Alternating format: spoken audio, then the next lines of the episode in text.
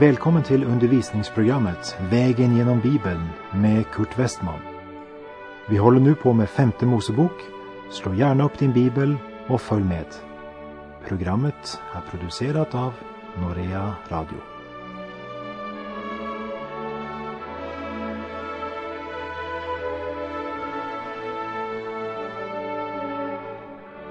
Vi har nu kommit till kapitel 28 i femte Mosebok.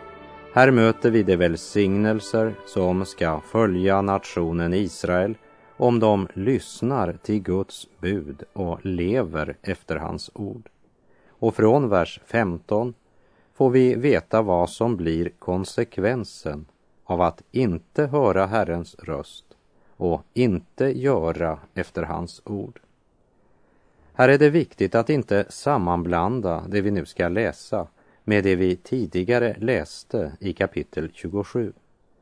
För dessa två kapitel är helt olika, både när det gäller förutsättningen, meningen och den praktiska användningen. För kapitel 27 omhandlar det moraliska och personliga, medan kapitel 28 handlar om hushållningen och nationen. Kapitel 28 handlar alltså om Israel som nation under Guds ledning. Och Gud ger dessa löften om de välsignelser som ska komma över Israel om de hör Herrens röst. Det handlar om ett betingat löfte. Därför ska vi lägga märke till att kapitlet börjar med ett om. Femte Mosebok 28 verserna 1 till och med 6. Om du hör Herrens, din Guds röst, så att du håller alla hans bud, som jag idag gett dig, och gör efter dem, så ska Herren din Gud upphöja dig över alla folk på jorden. Och alla dessa välsignelser skall då komma över dig och träffa dig när du hör Herrens, din Guds röst Välsignad ska du vara i staden och välsignad skall du vara på marken. Välsignad ska din livs frukt vara och din marks frukt och din boskaps frukt, dina fäkreaturs avkomma och din småboskaps avel. Välsignad skall din korg vara och välsignad ditt baktråg. Välsignad ska du vara vid din ingång och välsignad ska du vara vid din utgång. Här talar han till det folk som ska gå in i kanan och som efter Guds löfte ska få ärva landet om de inrättar sitt liv efter Herrens bud, om de lyssnar och handlar. Dessa avsnitt var väl kända för många judar även på Jesu tid. När Jesus börjar sin bergspredikan med orden Saliga är de som är fattiga i anden, dem tillhör himmelriket. Saliga de som sörjer, de ska bli tröstade. Saliga de ödmjuka, de skall ärva landet. Så du kan lita på att Israels folk verkligen hajade till och lyssnade. För när Jesus höll sin bergspredikan så hade de redan varit fördrivna från landet två gånger. Och de skulle föras bort i fångenskap ännu en gång, där de skulle spridas bland alla länder och folk. Här i femte Mosebok 28 möter vi löftet om en överflödande välsignelse om de vill lyssna till Herren och vandra i hans vilja. Och man kan inte undgå att lägga märke till att den del av kapitlet som innehåller förbannelserna är mer än tre gånger så lång som avsnittet om välsignelserna. Den första delen omfattar 14 verser den sista delen 54 verser. Den som vill studera Guds ord kan lära av Israels märkliga historia att Gud straffar olydnad. Och detta först och främst hos sina egna. Och när han handlar så med sitt eget folk, hur ska det då inte bli för den som inte känner Gud? Vi läser i Saltarsalmen 9, vers 18. Det ogudaktiga viker tillbaka ned i dödsriket. Alla hedningar, det som glömmer Gud. Det är höjden av dårskap att försöka bortförklara verkligheten bakom dessa ord.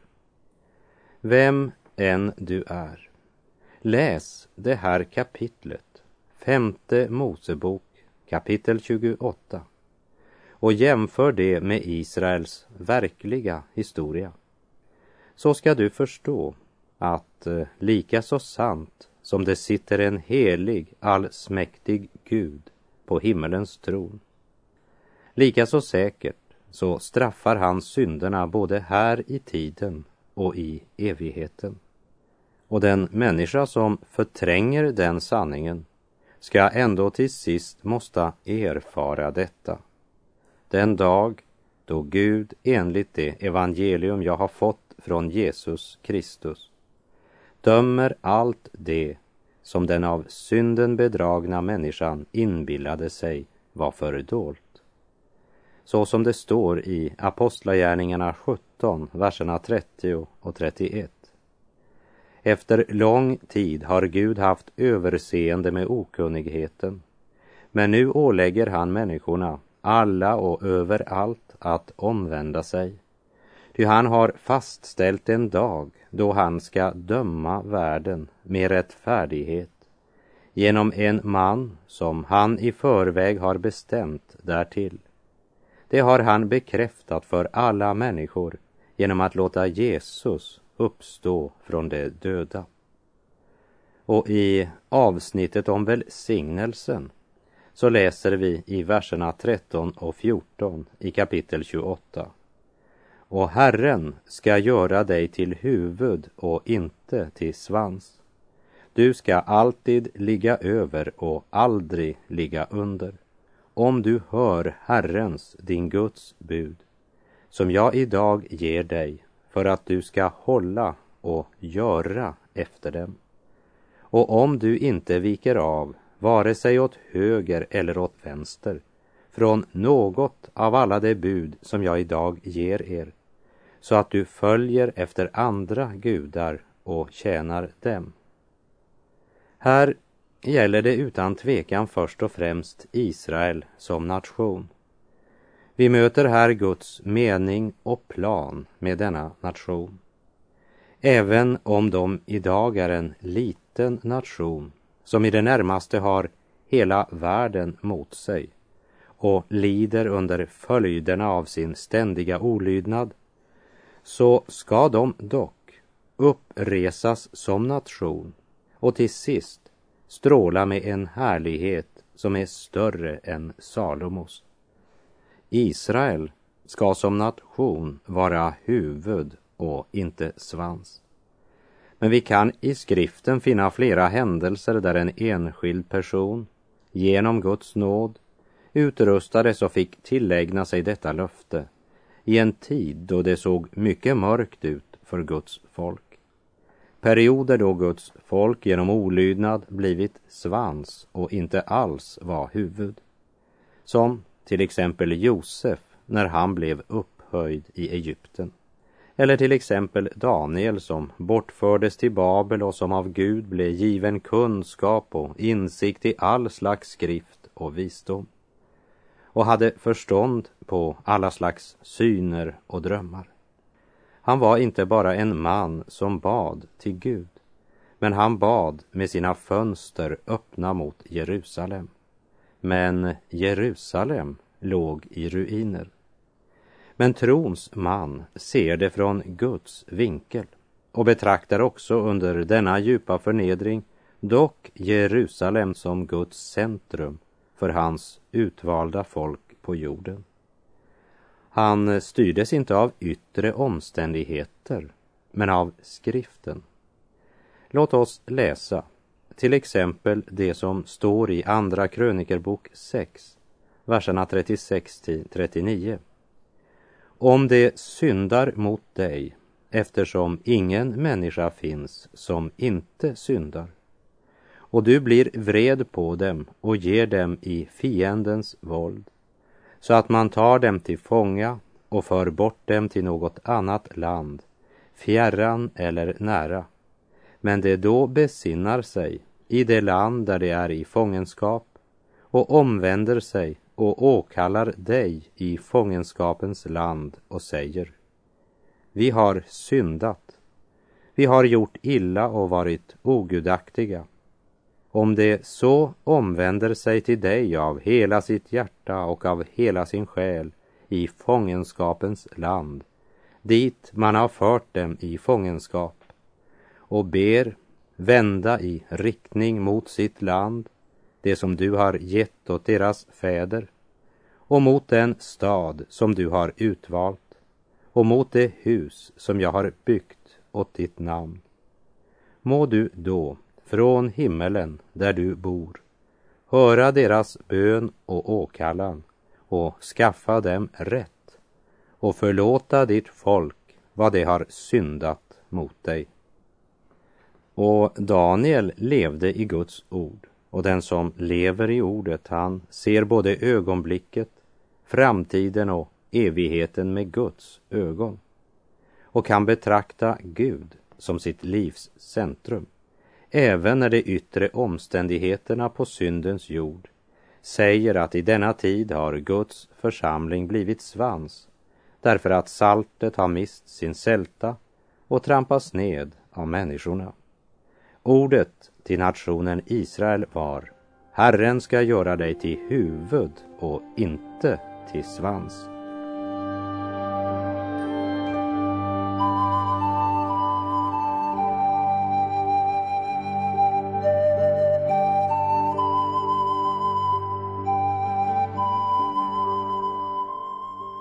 Avsnittet om de välsignelser som skulle komma över Israel om de lyssnade till Guds röst började med orden Om du hör Herrens, din Guds röst, så att du håller alla hans bud.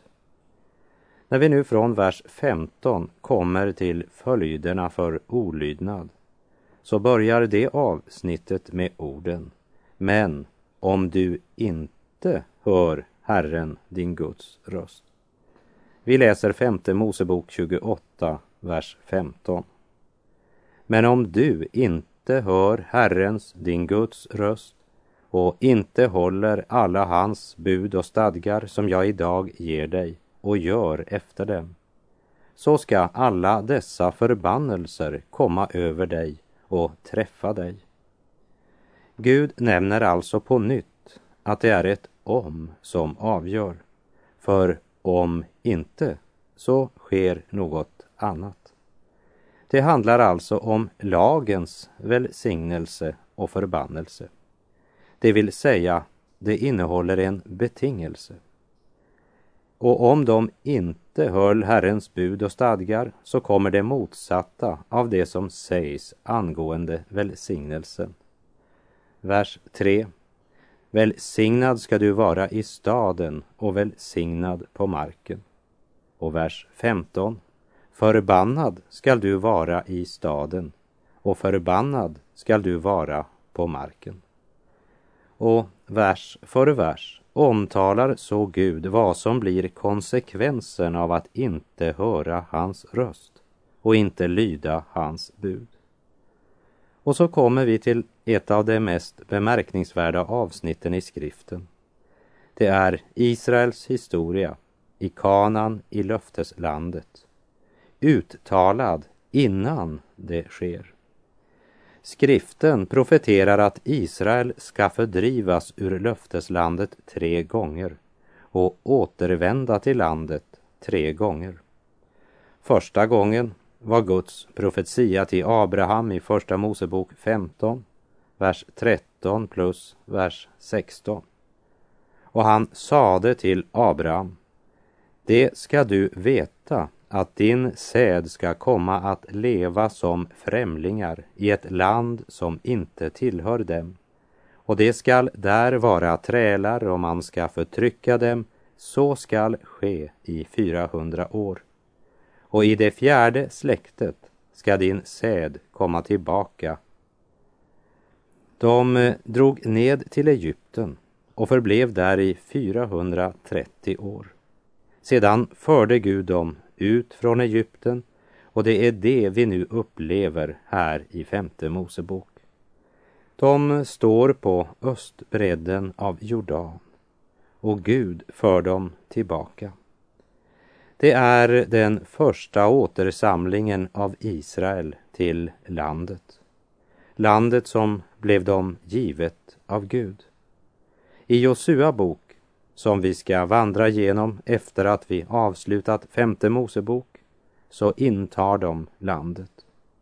I domarboken har de etablerat sig i landet. Och det är en total och bokstavlig uppfyllelse av löftet. Men eh, innan de nu återvänder till löfteslandet så uttalar Gud profetian om deras andra skingring då de åter ska fördrivas från landet. Därför är det här ett märkligt kapitel. Femte Mosebok 28, verserna 32 till och med 34. Dina söner och döttrar skall komma i främmande folks våld och dina ögon ska se det och tyna bort av längtan efter dem beständigt. Men du skall inte förmå göra något åt det. Frukten av din mark och av allt ditt arbete ska förtäras av ett folk som du inte känner. Endast förtryck och övervåld ska du lida i all din tid och du skall bli vanvettig av det ting du ska se för dina ögon. Också dessa verser uppfylldes bokstavligt år 586 f.Kr. Alltså i Sidkia, Juda rikes sista konungs nionde regeringsår. Då belägrar Nebukadnessar på nytt Jerusalem och efter två år lyckades kaldéerna bryta igenom muren. Sidkia försökte fly, men kaldéernas här förföljde honom och de hann upp honom på Jerikos hedmarker efter att hela hans här hade övergett honom och skingrat sig. Och vi kan läsa i Andra Konungabok kapitel 25, verserna 6 och 7. Och det grep kungen och förde honom till den babyloniske kungen i Ribla. Där höll man ransakning och dom med honom och Sidkias barn slaktade man inför hans ögon och på Sidkia själv stack man ut ögonen och man fängslade honom med kopparbojor och förde honom till Babel. Och allt detta därför att han och folket inte vandrade på Herrens väg. Tänk så fruktansvärt för kung Sidkia. Först bli ögonvittne till att hans barn blir dödade. Därefter gjord blind och förd bort i fångenskap till Babylon. Och vi läser vidare femte Mosebok 28, verserna 35 till 37. Herren ska slå dig med svåra bullnader på knän och ben, ja, från fotbladet ända till gässan, så att du inte skall kunna botas. Herren ska föra dig och den kung som du sätter över dig bort till ett folk som varken du eller dina fäder har känt. Och där skall du få tjäna andra gudar, gudar av trä och sten. Och du ska bli ett föremål för häpnad, ett ordspråk och en visa bland alla de folk till vilka Herren ska föra dig. Detta var det babyloniska fångenskapet som nu är en del av Israels historia och som vi ska se närmare på längre fram på vår vandring genom Bibeln, bland annat i Kungaböckerna.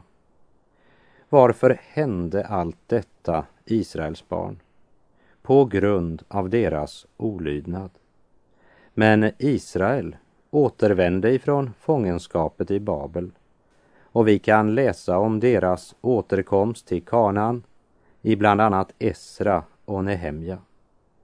Så det är profetian om deras andra återkomst till landet. Och det har bokstavligen gått i uppfyllelse. Israels tredje landsflykt kom som ett resultat av att de blev besegrade av det romerska imperiet. Och det beskrivs profetiskt i verserna 47 till 48 här i femte Mosebok 28.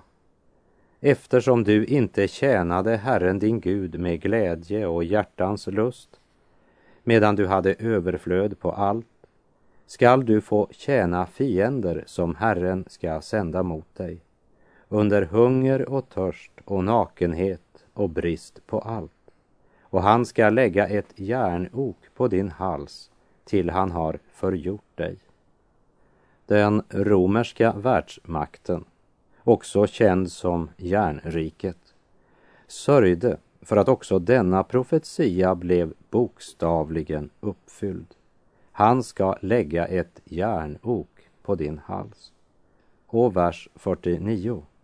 Herren ska skicka över dig ett folk fjärran ifrån, från jordens ända, likt örnen i sin flykt, ett folk vars språk du inte förstår.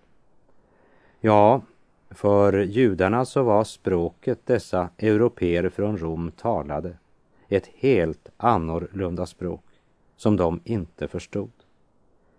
När vi läser vers 49 är det intressant att tänka på att den romerska armén bar flaggborgar med ett emblem av en örn. Och jag tror att många av de kunniga israeliterna, när de såg Titus flaggborg, så tänkte de, detta är vad Gud talade. Och vi läser verserna 50 till 53. Ett folk med grym uppsyn, utan försyn för de gamla och utan förbarmande med de unga.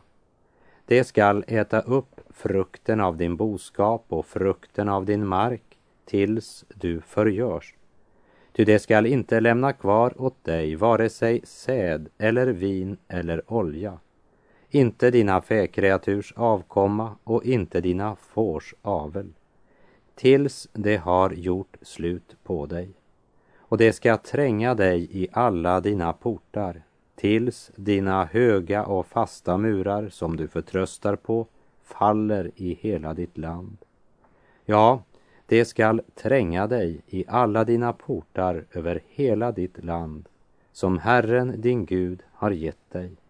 Och då ska du tvingas äta din egen livsfrukt, köttet av dina söner och döttrar, dem som Herren din Gud har gett dig.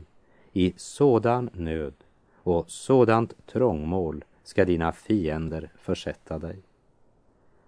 Också den här fruktansvärda profetian har blivit uppfylld. Och även om Israel har fått delar av sitt land tillbaka så är fortfarande många judar spridda omkring i olika land i världen idag. Och vi läser femte Mosebok 28, vers 64. Och Herren ska förströ dig bland alla folk från jordens ena ända till den andra. Och där ska du tjäna andra gudar som varken du eller dina fäder har känt, gudar av trä och sten. Även om alltså många judar bor i landet idag så är det fortfarande många som inte ännu återvänt. Denna profetia väntar ännu på sin fulla uppfyllelse. Vi har alltså sex profetior. Tre om förskingring bland folken och tre om återkomst och upprättelse. Fem av de sex profetiorna har bokstavligen blivit uppfyllda. Vad tror du angående den sjätte? Jag kan säga vad jag tror om den Jag tror att den bokstavligen kommer att gå i uppfyllelse. Och jag väntar med spänning och förväntan på dess fullbordan. Det går som Gud har sagt. Det kan du lita på. Vi läser verserna 65 till och med 67. Och bland de folken ska du inte få någon ro eller någon vila för din fot. Herren skall där ge dig ett bävande hjärta och förtvinande ögon och en försmäktande själ. Och ditt liv ska synas dig liksom hänga på ett hår. Du ska känna fruktan både natt och dag och inte vara säker för ditt liv. Om morgonen skall du säga, ack att det vore afton. Och om aftonen skall du säga, ack att det vore morgon. Sådan fruktan ska du känna i ditt hjärta och sådana ting ska du se för dina ögon. Dessa profetior har verkligen bokstavligen blivit uppfyllda genom förföljelsen av judarna genom historien. Konsekvensen av lagens pakt som utlovade välsignelse om de hörde Herrens röst och handlade därefter, men förbannelse om de inte lyssnade till Herrens röst. När vi verkligen ser hur hjälplös den fallna människans syndanatur är inför lagens förbund så anar vi något av det fantastiska i nådens förbund. Nådens förbund betyder inte att lagen är upphävd, men att den är uppfylld. Om du gör detta, sa lagen. Och Jesus uppfyllde hela lagen. Och genom hans försoningsdöd och uppståndelse har du och jag idag löftet om välsignelse. Och vissheten om detta förpliktar oss att vandra i ljuset. Och inte minst, det borde vara ett starkt kall till oss att göra allt vi kan för att också judarna ska få del i evangeliet. I Romarbrevet 1, vers 5 säger Paulus Genom Jesus har jag fått nåden och uppdraget att som apostel föra alla hedningar till lydnad i tro, hans namn till ära. Och i Romarbrevet 1.16 säger han Jag skäms inte för evangeliet. Det är en Guds kraft som räddar var och en som tror, juden främst, men också greken. Paulus vet att det först och främst gäller juden, men att det också gäller hedningarna, det vill säga de som inte är judar. Och Paulus, som också kallas för hedningarnas apostel, säger att han har fått uppdraget att föra alla hedningar till lydnad i tro. Och med det så får jag säga tack för den här gången. På återhörande om du vill. Herren vare med dig. Må hans välsignelse vila över dig. Gud är god.